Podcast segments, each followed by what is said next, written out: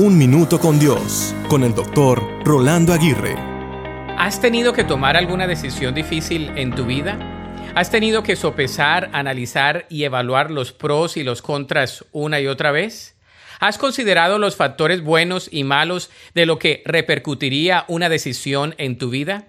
¿Has perdido el sueño por pensar y tomar una decisión? Creo indiscutiblemente que todos nosotros hemos experimentado esto en nuestras vidas, ya que la vida está llena de simples, comunes y complejas decisiones. Un día escuché tres indicativos para tomar una buena decisión.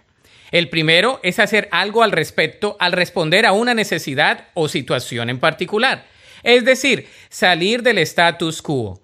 No se puede salir de donde se está sin hacer nada al respecto.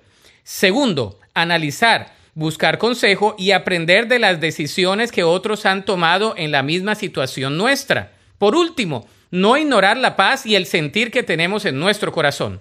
La paz es como un buen termómetro que mide hasta si de verdad esta decisión nos afectará para bien o para mal en nuestra vida emocional.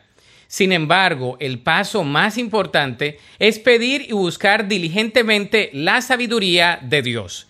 Él nos puede guiar para tomar decisiones consecuentes que vayan siempre de acuerdo con su voluntad.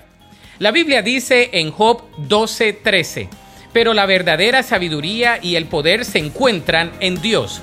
El consejo y el entendimiento le pertenecen. Para escuchar episodios anteriores, visita unminutocondios.org.